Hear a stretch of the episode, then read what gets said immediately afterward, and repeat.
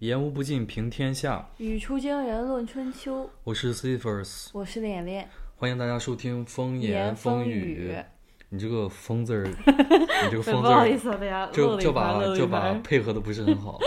OK，今天我们的节目，呃，也是要聊很多东西了。我发现我好像每期节目都会以这句话开头，就是今天我们的节目要聊很多东西。然后最近其实发生了很多呃热点的新闻，这些事情发生的时候呢，会让人感觉到一种呃一如既往的无力无力感。嗯，你觉得用这个词形容贴切吗？嗯，比如说我们接比如我们接下来要聊的这两个是快速的要聊的这两个是，呃，我记得呃是前天大前天打开微博，一看到就是说又有一个体育馆倒塌了，我以为是干嘛？这个我的微博版本没更新，然后就出 bug 了。嗯因为上上一个发生这个事情的地方是齐齐哈尔，嗯然后也是在东北。你知道有一个概念叫曼德拉效应吗？就是说，呃呃，很多事情就是它会在你的记忆当中出现模糊，嗯然后然后这个。我看到这个新闻，就是佳木斯这次体育馆倒塌的这个新闻，就让我产生这种感觉，我就啊，就是新闻出错了吗？还是怎么回事？结果我点进去一看，发现哦，在东北的呃佳木斯的又是一个就是县的一个一个学校的体育馆，然后又倒塌，又死了三个学生，嗯然后紧接着你就会问自己，那为什么这样的悲剧会一直发生？嗯其实如果我们要仔细去去找这类的新闻的话，这些年确实一直一直都有，就是也无非就是发生了，然后大家。不是不是不是也不是单纯的消失，就是发生了，然后网上一片一片一片这个悲鸣。以及气愤愤慨，然后紧接着就是这个大家就遗忘，然后等到下次这样的事情再发生，然后然后我在网上有看到一个一个视频，就是、嗯呃这个死者的家长，就是这个学生他的家长去找这个当地教育部门的负责人去，嗯，就是去哭诉也好，或者说要提出自己的诉求也好，结果就是他被他就主动的就说说这个当地的这个呃。当地的这个公权力的部门，嗯，竟然就是以他们家工作是吧？对以他们家公就是他们家也有亲戚是公职人员。公职人员，然后以他亲戚孩子的舅舅的工作为要挟，要求他们就意思你不要再闹了，嗯，嗯我看到这个他这个妈妈说的那个，类似于就是说，呃，今天开始我工作不要了，我跟就鱼死网我跟破对我跟我老公离婚，我跟我就是那个弟弟断绝关系，我就和你们磕到底，嗯我一个人和你们磕到底，嗯，其实很悲壮这个事情。就是为什么？呃，我不知道，我看到这种新闻，包括后面等会我们要聊的这种新闻的时候，我我我作为一个就是刚刚踏入社会不久的这么样的一个人来说，我没有办法理解，而且。呃，每发生一次这样的事情，就无论它是发生在我的身上，还是我朋友身上，还是呃完全的陌生人的身上，都只会让我对这个社会减少信心也好，或者说减少呃憧憬，然后就是这也仅仅是这个事情发生，嗯。就更不用说以无论是公权力，呃，就是公共部门还是整个社会对于这些事情的反响，这些东西它也会影响你作为一个年轻人对这个社会的看法嘛。嗯就是都没有谈到这儿，因为这样的事儿重复发生，然后以及后续的这些、这些、这些反馈，无论是公权力的反馈，还是社会的反馈，还是我们普通大众的反馈，都让我觉得有点儿，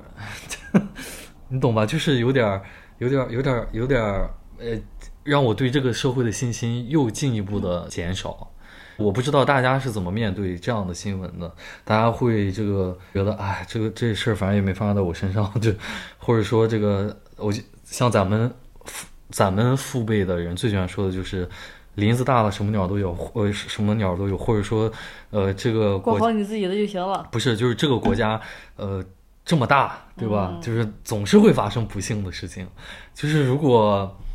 普通人你这么想也就罢了吧，对吧？但是如果公对于公权力来说，他们也是这么想的，那确实没有什么办法了，那只会让这个事情越来越糟。竟然还会以工作去要挟，嗯我记得以前，呃，我在听别的播客节目，或者说，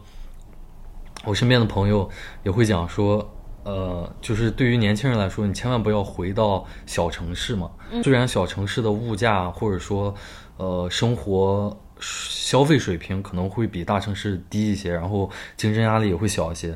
但是文文不文明这一刻就体现了，意思就是说。你比如你在北京、上海这样的大城市，可能来威胁你工作这样的事情就不太会发生了。但是我不知道，我看到这样的新闻，我也不知道大城市和小城市还有什么区别。佳木斯啊，当然这个事情是发生在一个县城里面。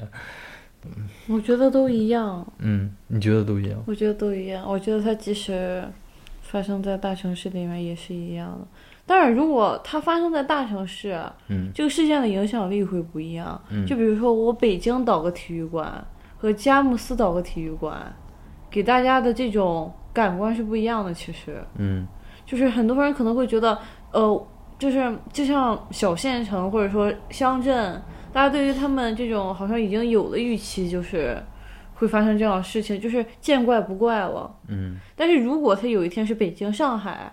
就跟最近上海出的那个事儿招标那个事儿一样，大家就他的舆论影响力就会更大。对，对于对于大家不知道的是，上海的一个 一个一个呃国有资本的一个集团，然后他买到了这个一 买到了 苏州国有集团的一块地，对，就是大水冲了龙王庙，他买到了十四块儿，应该是还是多少块儿？就他买到了好九十多个亿。对他买，他花九十亿去买地，然后是从另一个按理来说应该被信任的国有集团的手上去买地，结果呃这些地都是被污染，就是、而且是重度污染。呃重度污染的，而且他们已经建好了房子，嗯，就是所有这些东西都要推倒重来了。他建的有幼儿园，有各种学校什么的。对对，所以就是你看，这个时候我就要套用老胡说的一句话了。呃，大家也知道，我们这个是老胡的忠实呃 粉丝，对吧？老胡大概是在十年前，他说过一句非常有名的话，就是至今都被无数的人记在心里。他说：“呃，复杂的中国，嗯、就是复杂，那确实复杂。挺有意思的。他、这个、我觉得老胡这句话确实没有说错。他这个连嗯着那个什么，就是这个环境检测部门啊，一起都告了，就是索赔嗯啊，对。很很巨量的一个数字。对，太复杂了，就是您我们小老百姓，你根本你没有办法去想明白怎么会，对吧？就是按 按理来说，一个正常的，就比如说我要开个饭店，我也要经历所谓的环评，当然不是那个环评了，就是我要开个饭店，也要有部门来检查你的卫生达不达标啊，或者你的呃所有这些东西嘛。那你他在买地的时候，就是是吧？这个交易之前，他要确实要接受实打实的环评啊，然后也也有各方面的这个调查或者这些的。那环评机构那跟着一起被告？那那这是怎么回事呢？对吧？就是其实这个也挺有意思的，这个就跟我刚才讲的一样，就是如果这个事儿真的一样，就发生在佳木斯，嗯，发生在齐齐哈尔，没有这么大的影响力。我觉得我觉得本身我们会这样觉得，就已经是一种悲剧了。就是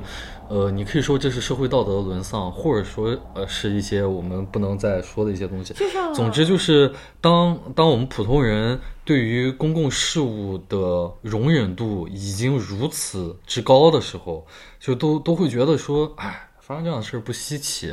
呃，只要不要发生在大的城市，或者说这个只要不要就是影响到太多的人。你比如说这次这个体育馆，他死了三个人，你知道我死了三个风华正茂的学生，但是你知道我在看到这个新闻，就我意识到这确实是又刚刚发生的事情的时候，我的第一想法是什么？嗯啊，死的人真少。嗯，对，就是当面当当我们，我觉得肯定不是我自己这样想，就是你当你对这样，就是你默认这样的事情一定会一直发生的时候，你唯一能期许的就是哦，那还是死少点儿吧。我感觉。就是死三个人要比死十三个人要好，然后比死十三个人要比死二十三个人好，所以到最后，你对这种事物的容忍就变成了，呃，就变成了打开了某种潘多拉魔盒。你不会认为说，其实其实这些人一个都不该死的，不用死，对。对，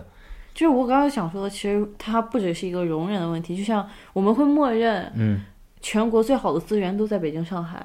嗯，所以如果连这些地方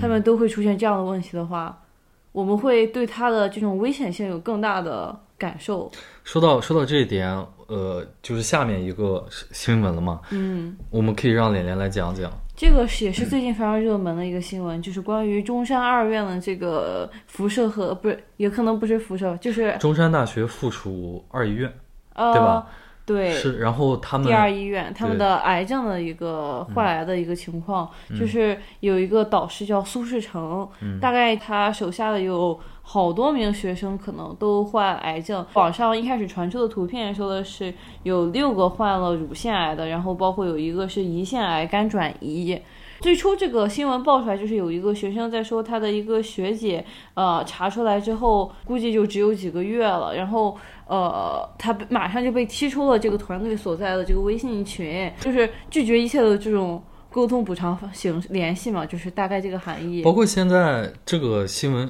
刚开始被爆料，被爆以爆料的形式呈现给社会舆论的时候，嗯，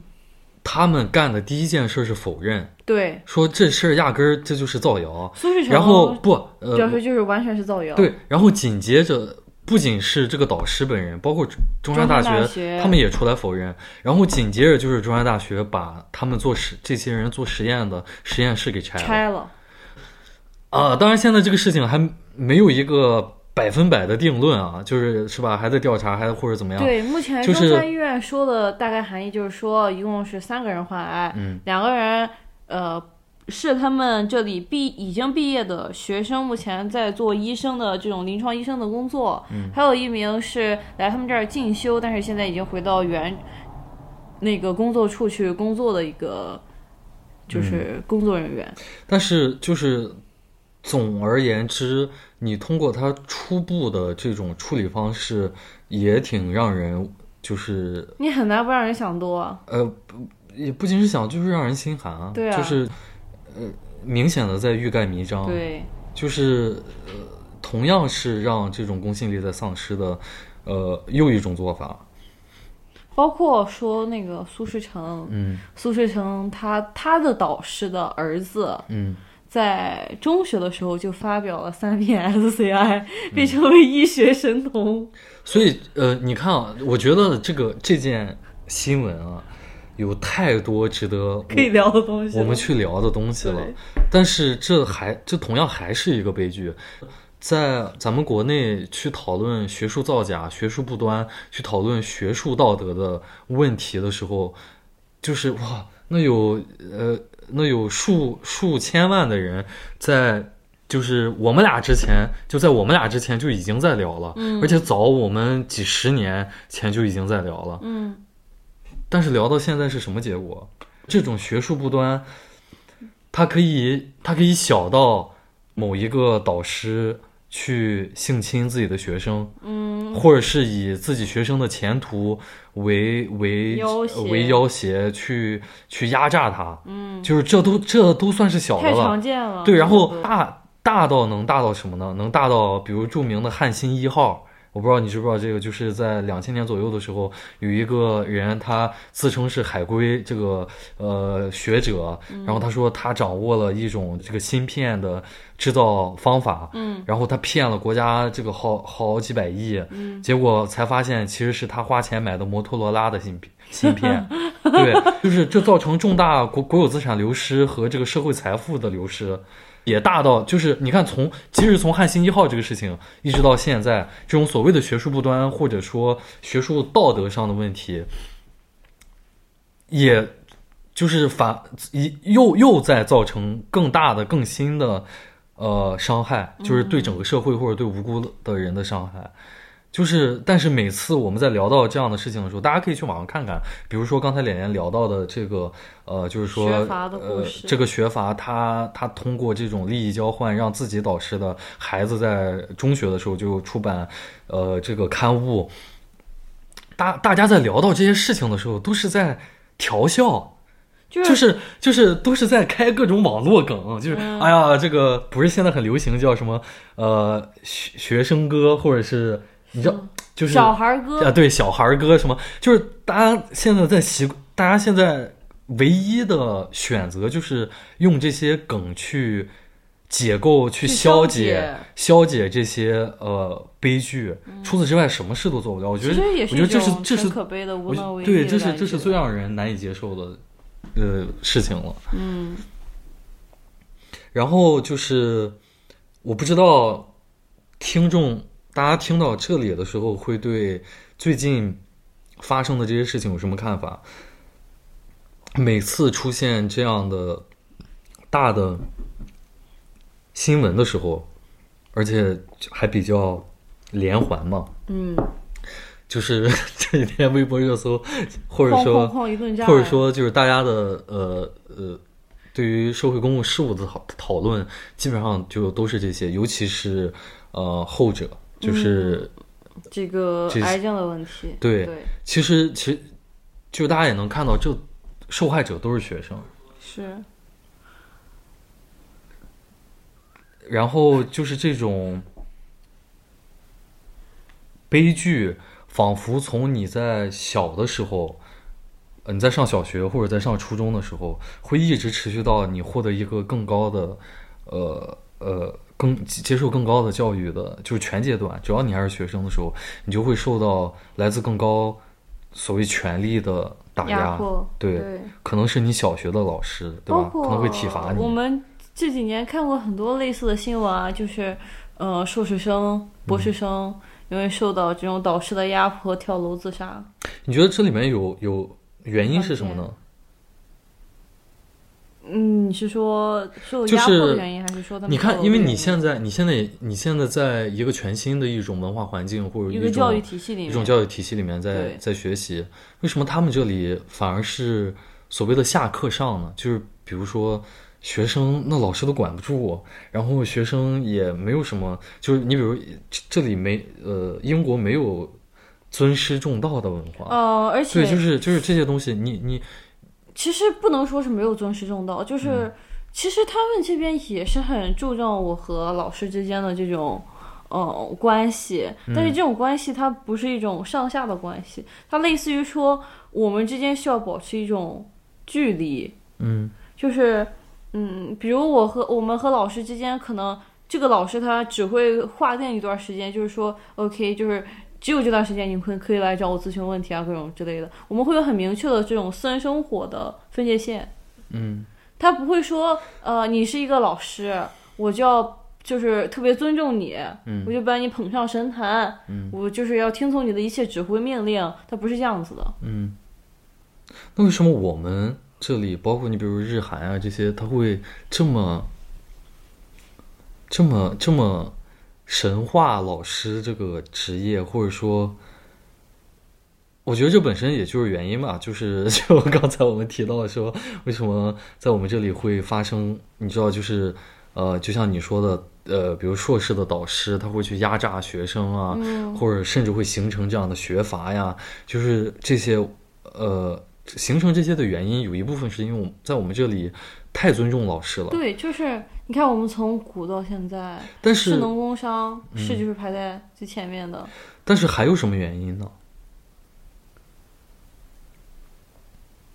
一，我觉得还有一个原因就是，在国内老师手里本身确实权力也很大。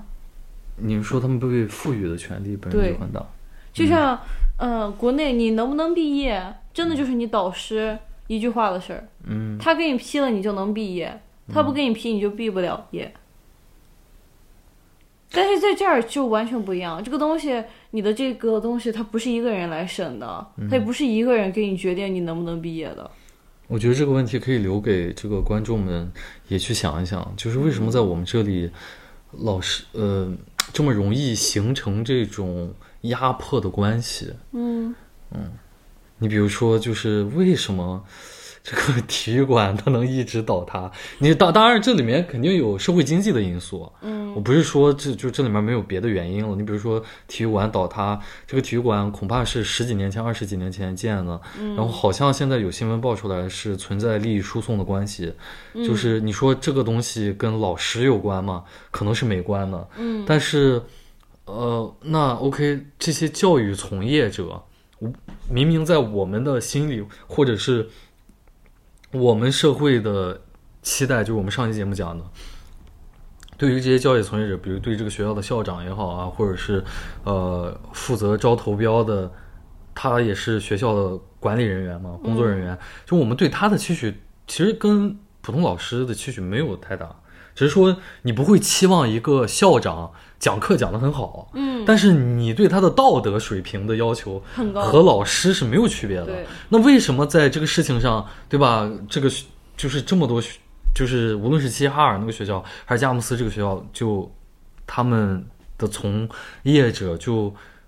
辜负了我们的道德期待呢？其实我觉得这个点儿嗯真的挺有意思的，就像我一直很疑惑的一个，就是从我们开始选这个话题啊之类的，嗯。就是我们其实中国一直把一种读书人的身份捧得非常高，嗯。就是你会对他有很高的道德要求啊，包括可能对他的行为、对他的品性都有很很强的这种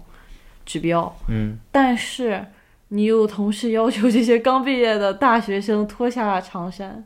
嗯很有意思。你又希望他们去从事一份就是呃，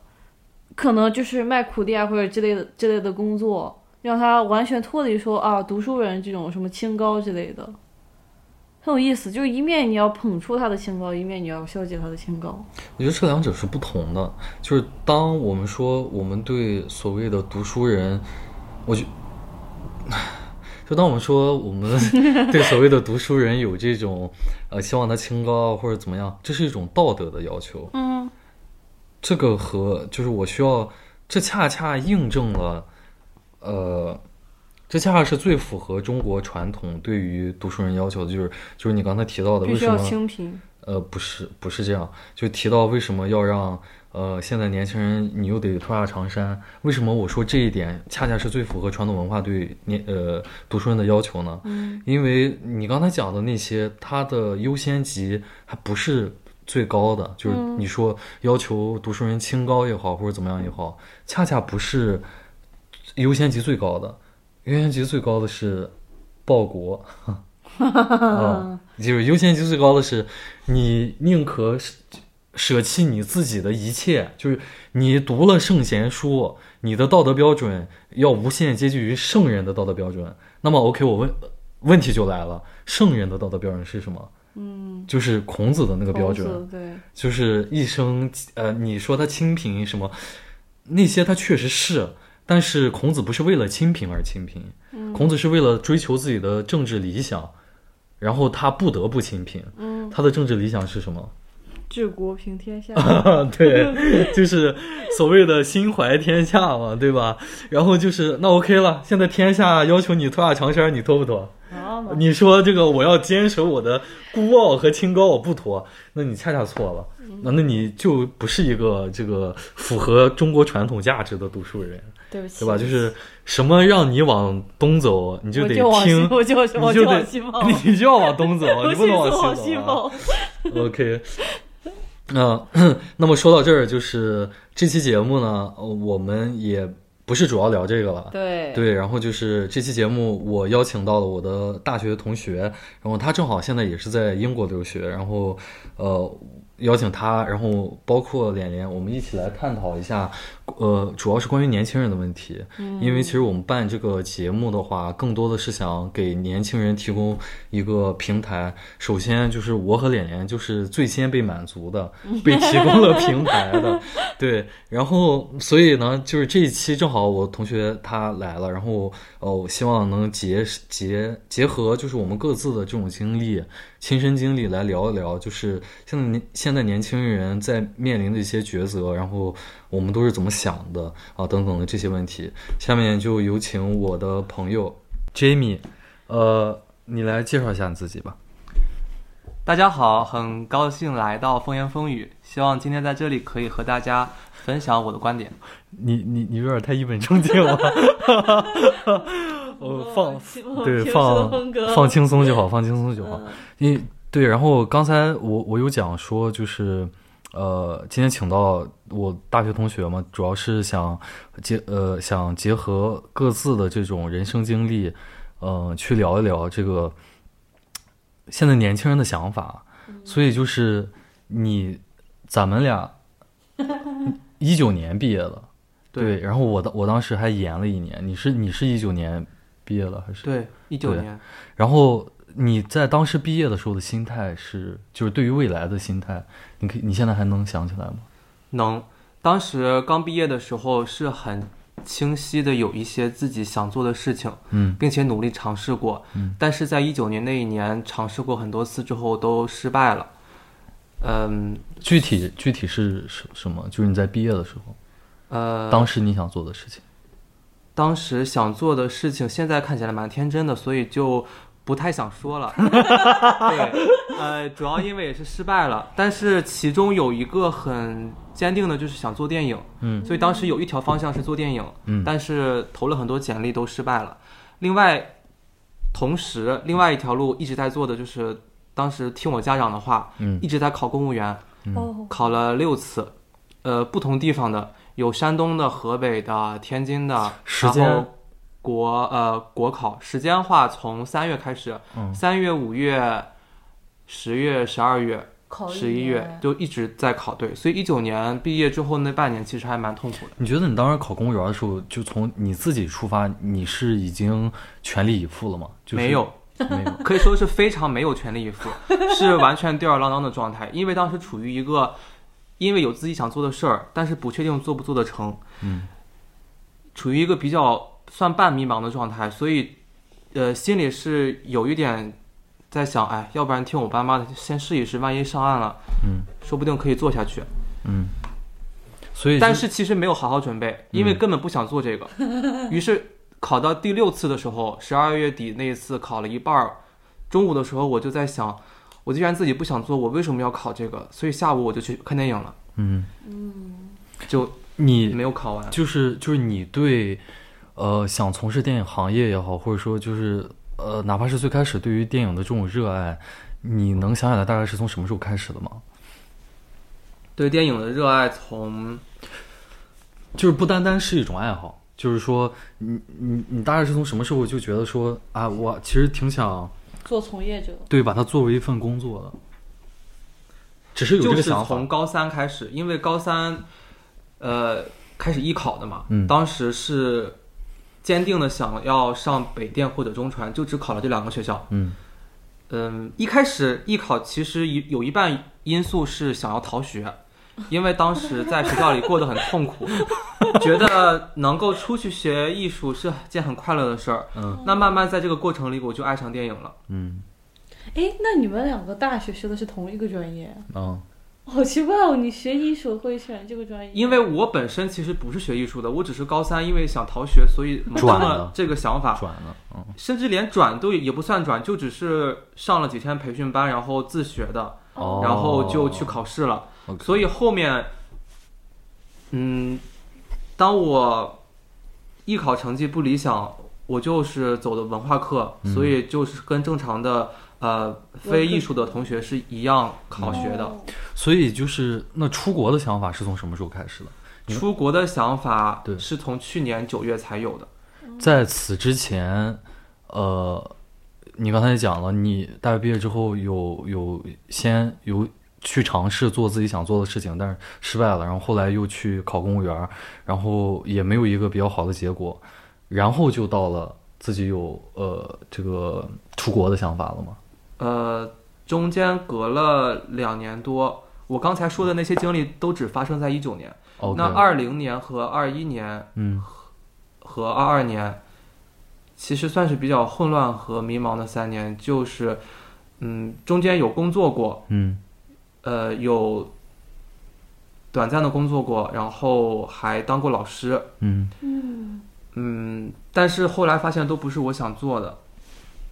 所以去年八月份发生了一件让我觉得我的生活需要做出改变的一件事儿，嗯。所以九月我就决定跟我朋友一起准备出国。但是在此之前从来没有想过，因为我的英语非常差，嗯，每每有这个出国的想法，英语就会打消我的念头。对语言就会对，因为我的英语非常差，应付大学的考试都很难，嗯所以当时做出这个出国的决定，其实是下了非常非常大的勇气，嗯是真的是感觉走投无路，是生活的一个低谷，让我必须做做出改变。那当时我权衡了一下，我觉得我必须要克服英语这个困难，然后选就选择出国了。你所有做的这些关于你人生的决定，就是在大学毕业之后吧，就是所有做的这些决定，你的家里人他们的态度是是什么样的？嗯，肯定会有一个过程吧，就是不是一开始就给了你一个明确的答案，一直支持你到出国，就是一直支持你，哪怕是到出国这件事情，肯定是是不是有一个过程？你你指的过程是说，就是可能有呃，比如在某一件事情一开始上不支持你，然后后来可能你做了什么，然后后来又支持你，或者说可能有的事情开始是支持你，但后来又不支持，是不是有有有有类似的？我不知道，我只是猜。嗯，其实仔细想想，感觉家里人确实对工作上，呃，跟我有一些争吵，就是他们想让我有一个很安稳的工作，但是我又想去做电影嘛，嗯嗯。所以争吵主要是在这儿。嗯。那其实关于出国，他们是没有反对的，但是但是他们希望你有一份稳定的工作，但是确确实可能是因为我之前已经争吵过，然后我已经慢慢不工作了，啊。然后他们觉得可能呃 还是干点什么比较好。，对，虽然这样说有点点不好，但是嗯确实是跟他们已经商量很久。嗯对，那这也算一个过程，嗯就是他们慢慢同意了我重新学习，然后追寻自己的梦想。嗯，你你自己对这件事怎么看呢？就是家里人对你百分百的，就家里人对你的支持，呃，首先这么说，就是家里人对你的亲人对你的支持重不重要？然后，当然，你比如说，假如这个问题我问我自己的话，我可能会觉得，呃，就是支持也好，但是如果不支持的话，就是你也会这样去做？对，就是你是怎么看待这个问题的？就当然，你的家长就刚才我你也说了，就是他们是至少在出国这件事情上是支持你的。那你有想过，假如他们不支持你，或者比如说你的留学生涯结束了，然后现在可能你要面临着回国还是在这儿继续尝试去在这儿找工作，万一他们那个时候不支持你，对于你来说，这这个这种支持重不重要？嗯，那如果从这个角度来看，其实他们虽然支持了我出国，嗯那相反，他们其实的前提是我回国能找到工作，所以其实也算是不支持的。如果说但凡我回去，可能找到工作不太好，他们还是会给我压力。嗯，对，大概是这样一个状况。你你怎么看待这个问题？就是我我我听他讲这个，感觉跟你是相似一模的。一样。对，就是就是家长其实同意我们出国是想，还是说回去能找一个好工作？对，你看，就是我们的压力你是家长是一直在这儿的好工作的范围啊，它也比较广泛。啊，他我妈他他还没说我妈对于好工作的标准就一个，啊，就是什么是成为一名公职人员。啊？那我你妈的标准就这一个。那那你的家长对于好工作的要求，在你看来也是这个吗？对我感觉千千万万的家长都是，大部分都是公务员或者国企，嗯这种铁饭碗是他们最想让我找的。嗯我妈但甚至都不太喜欢国企。嗯，那因为我尝试工作过，实在是不太适合我，嗯，后来就还是放弃了。我刚才也问了，你为什么要选择出国？问了，问了，嗯就是那你自己有想过说，呃，假如之后就是留学结束之后，你有想过要回去吗？还是继继续在这儿？有想过这个问题吗？有，包括我跟我的同学们也都会聊这些事儿。嗯大家大部分还是在持一个观望的态度吧，因为毕竟现在才刚刚开始两个月，我们都不确定后面会不会有好的工作机会，或者说后面自己的能力或者水平会不会发生变化，嗯或者说呃自己的心态会不会变化。那现在其实还没有一个明确的答案。我知道这个问题可能更多的并不取决于你自己到底怎么想，就是呃，取决于比如说你有到底有没有那个机会能留对留在这里。对对对但是嗯就是你自己有这个，就假如说你现在有这个机会，你现在需要选择的是回去还是留在这儿，那你会毫不这个犹豫犹豫的去选择哪哪一个呢？还是说就是还是要、嗯继继续衡量。对，还是要继续衡量？还是要衡量一下，嗯因为呃，我是想再看看我之后能不能更加适应这里，因为我还在需要一段时间，毕竟现在刚刚来，我可能没有应对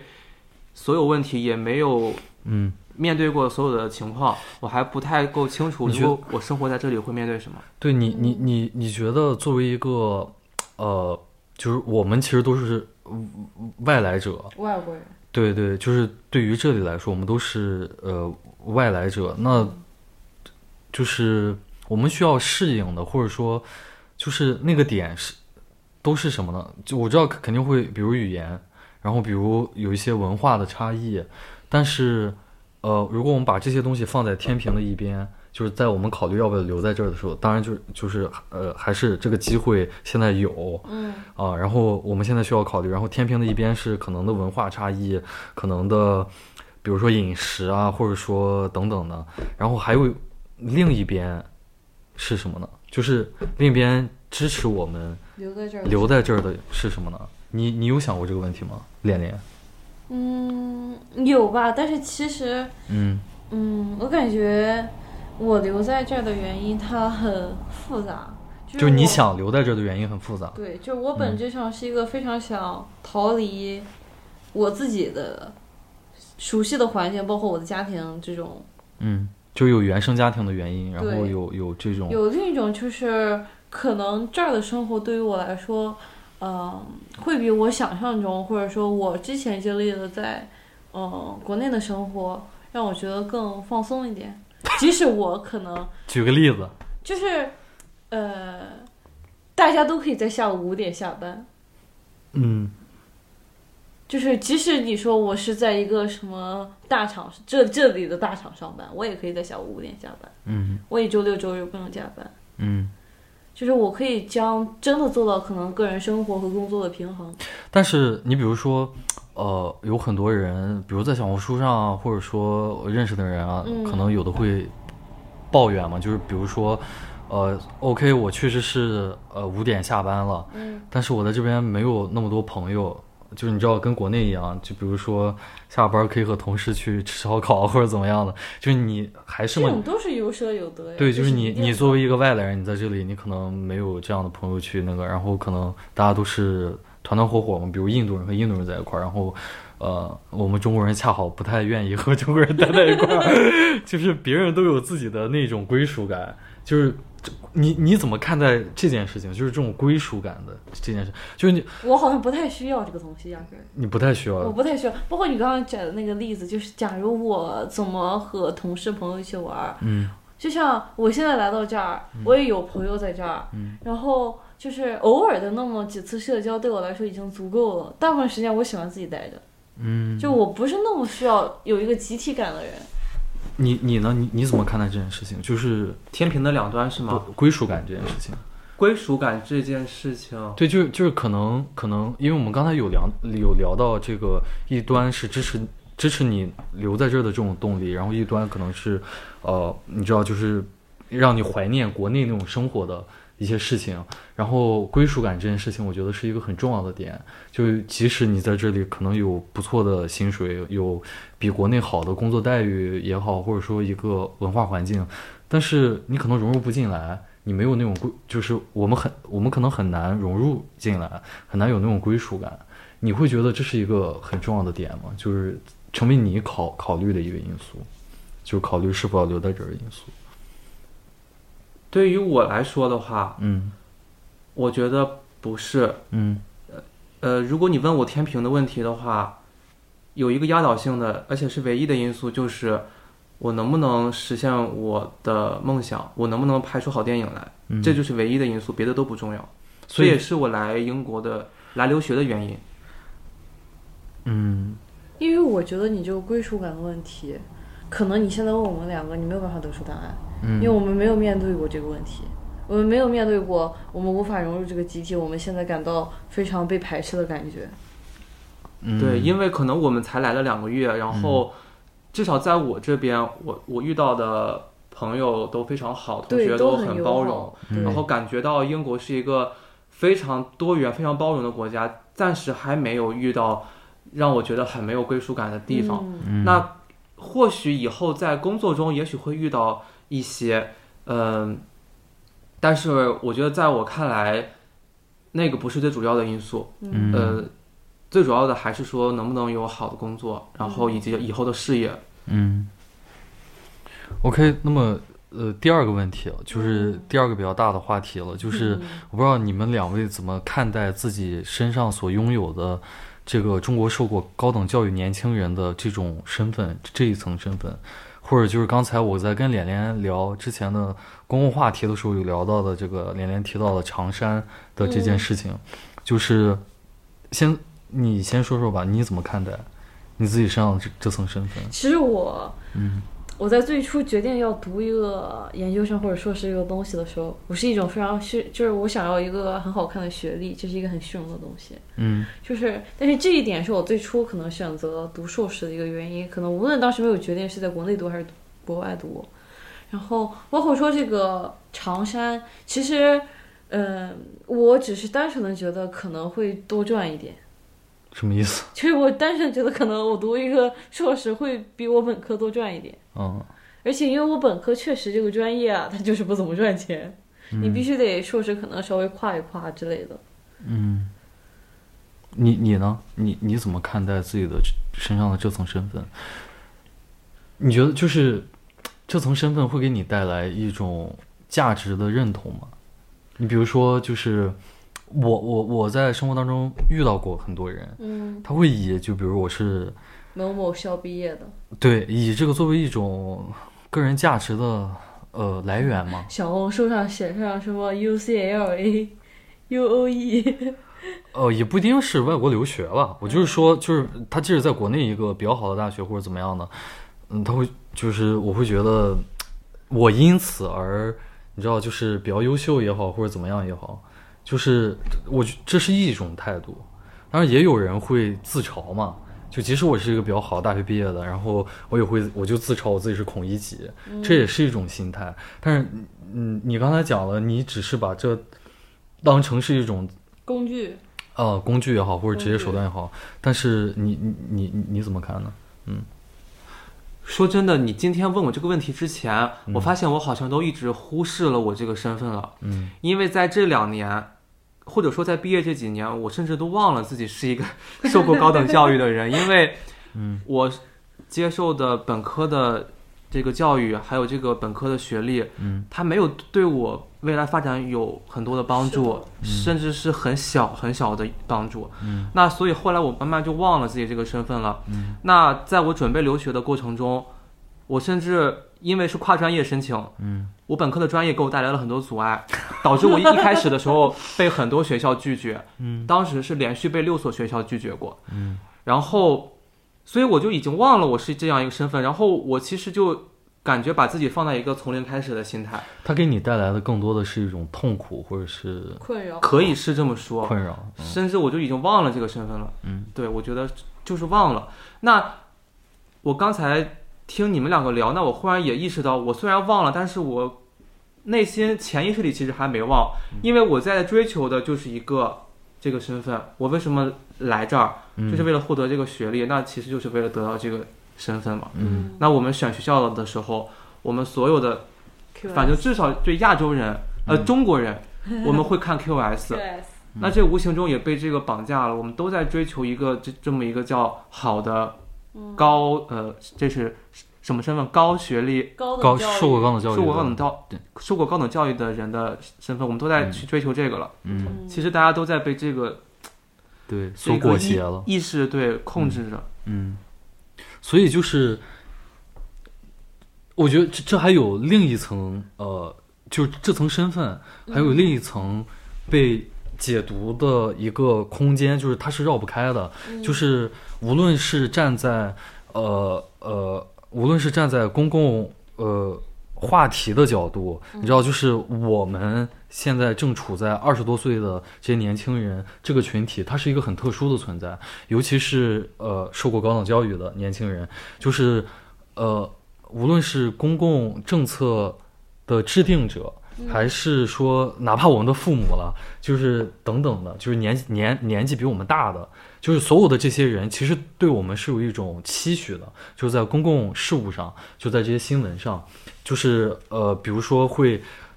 我们从小到大就听到的，会说年轻人小孩是祖国的花朵，就是未来这个什么什么的复兴，或者说这个国家的发展要靠的是你们。然后，但是另一方面呢，大家。在大学毕业的时候，真正走上社会的时候，你需要面对的又是一个特别残酷、一个血淋淋的一个一个竞争的一个现实，就是在国内。所以，就是从这个角度，你们再去看这层身份，会有新的感想吗？你们有想要摆脱这种身份吗？就是这种受过高等教育的，因为因为因为在我看来，就是好像有，就像刚才呃我同学说的一样，我们。我就我们这些年轻人，有点被这种身份绑架，就是你受过高等教育，嗯意味着你好像就是，你知道现在在微博上，呃，就是有有一种话术，就叫做在全世界这么多呃国家里面，呃，就是中国上大学上大学是最便宜的，然后而且你还有九年义务教育，所以你如果是个大学生，你呃，比如是你还是二幺九八五的大学生。其实你毕业的那一刻，你是欠这个国家很多的，就无论是物质还是说就是这种机会啊，就是这个虚呃虚构的呃不是这个抽象的机会这件事情上，所以你应该更加努力的去回报这个社会也好，或者回报这个国家也好，所以你就不要整天搁那抱怨了，你找不到工作，你赶快。脱下长衫，对吧？就是你还可能在网上去抱怨说自己这个硕士出毕业出来，呃，就都找不到工作。所以就是这是一种我刚才讲的所有这些，这是一种特定的话话语体系或者一种话术嘛。那就是在这种情况下，你们会想要去摆脱这种身份吗？就是。比如说，可能在我看来，躺平就是一种摆脱这种身份的方式。就是 OK，那我是啊，我是受过高等教育的，但是怎么了？就是我不愿意去承担你们这些强加在我身上的责任，等等的。我觉得这个责任它就很荒谬啊！就是我觉得我交的那些钱和我得到的这个教育质量啊，它是它 是划等号的。没 有享受到什么 我不该享受到啊，的。就是说我交的钱虽然确实如你们所说也不多，但是我学到的确实也 也不多确实也没用，不是不多，确实也没用，是这个意思吗？那就是你看，你听我刚才逼逼了那么多，嗯你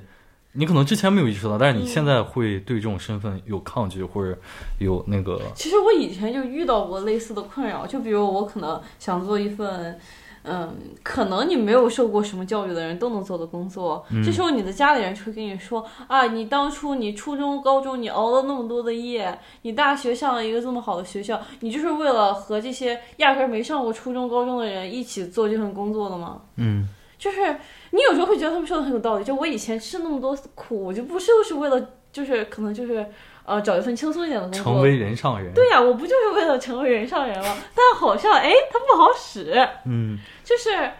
有的时候会有这种困扰，就是你会觉得啊，这个东西它没有用。你你你你怎么看？嗯，我觉得如果说问我有没有想法去摆脱这个，嗯，去抗拒这种叙事。我觉得其实是没有，因为我根本就不在意这个，因为我只是尽我所能做到我的最好。那我只是说高考的时候我尽量考到很高的分数，所以进入了这个大学，然后可能变成了这样一个身份。但是我现在并没有这种想法，我现在只是为了转换我我的专业，转换我我的赛道，所以我来到了这个地方。我并不是为了高学历，我只是在我这个年龄段。去尝试一个新的东西，去尽我的所能做我想做的事。嗯，我只是这样想的。那至于那些什么身份，其实我根本没有想过，也跟我无关。我也不会说对那些有太过期待或者怎怎么样。嗯，包括刚才说的排名也好，我只是在尽我所能选一个我能去的最好的学校而已。嗯，这是我现在的想法。OK，那最后一个问题就是，面对国内每天正在发生的。这些新闻，比如刚才我和脸脸有讲到的那一系列的，包括我们节目一直在做的这些东西，就是两位在到了国外之后，你们自己会主动的去了解吗？像我一样去了解这些新闻？可能因为我学的就是相关专业，所以你有的时候会比较在意。就是我不不管我真是不是真的发自内心的很在意这个东西，我或主动或者被动，我每天都在。浏览相关的信息，真的是这样，就是就好像是一种已经惯性的东西，你就想去看看啊发生什么了。OK，那你呢？那对于我来说，因为我本人是一个比较敏感的人，所以我很经常会受到。新闻的影响会影响心情，所以在国内我就有意识的不去看新闻，去屏蔽。对，那我本来就是不刷微博和抖音，那到了国外我就更没有时间去刷。所以其实我这两个月是我觉得比较好的状态，是我没有受到这些新闻的影响，我没有去关注那些。那可能偶尔就是会在朋友圈看到大家有抱怨一下的事情，嗯，对。然后，但是我这边其实是看的比较少。你你你你会？就是你觉得自己之前在国内的呃这种呃想要屏蔽的心态是完全出自于自己的性格，就是你刚才提到的那个点，还是也有比如说我在就我说的话可能会被封号或者怎么样的，就是有这方面原因吗？嗯，完全没有，或者我是不不太喜欢在网上发表评论的人，嗯，呃，所以这个对我来说是比较少，嗯，但是。我不想看新闻的原因，除了性格，还是因为感觉现在的网络环境有点差。嗯，大家的评论区里的戾气都有点重。嗯，我是不想看到那些东西。嗯，OK，那脸脸你会就是有。担心会不会担心自己可能会产生这种变化？就是可能之前在国内的时候有这样的习惯去看这样的新闻或者有渠道，但是到了国外之后能看到的东东西会更多，或者更杂，然后会慢慢的，呃，兴对就是对国内新闻的了解会减少兴趣。不会，我永远年轻，永远爱和网友吵架。不是，你是只看还是？我还吵，我不光只看，我还爱评论，还和人吵架。真的吗？为什么我之前从来不知道？就是我，我不会是那种啊，我不会在自己的微博上面发。你会用自己的小号偷偷骂人？我会自己用自己的大号，在那种傻逼的言论下面和他对喷。真的会，真的会，我真的会这样。为什么我从来没有见到你这么干过？因为我说我不会在自己的微博发，但是就像类似于说一个新闻事件，就比如说这个女的遇到什么事不是我的意思是说，我的意思是说，在你在我身边的时候，从来没有看到你。看到过，我以前这样和你说，我经常以前晚上捧着手机，你说啊气死我，气死我，我又被人骂起来了。哦，哦，是这样吗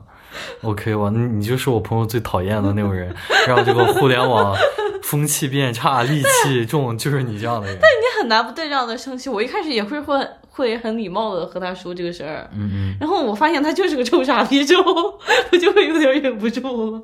OK，我就会心态崩了。你你们俩对自己的留学就是刚来三个月，你们俩现在以这个三个月的心态来说。对自己的留学生活有什么期待没有？就是给一年后的自己。希望老师不要再给我打。不，你给一年后的自己说 说一句话。给一年后的自己说一句话。希望我能拿到工签。希望你能拿到工签。你呢？希望那个时候我已经拍出了自己满意的毕业作品。嗯 OK，那我们今天的节目就到这儿吧。这个大家的支持是我们更新的动力，欢迎大家订阅、转发、收藏和打赏。呃，大家也可以搜索公众号“风言风语”，发送关键词“节目”，收获订阅我们节目的方法，避免失联。感谢大家，我是 c i v e r s 我是脸脸，我是 Jamie。OK，好，今天节目就到这儿，大家拜拜，拜拜，谢谢。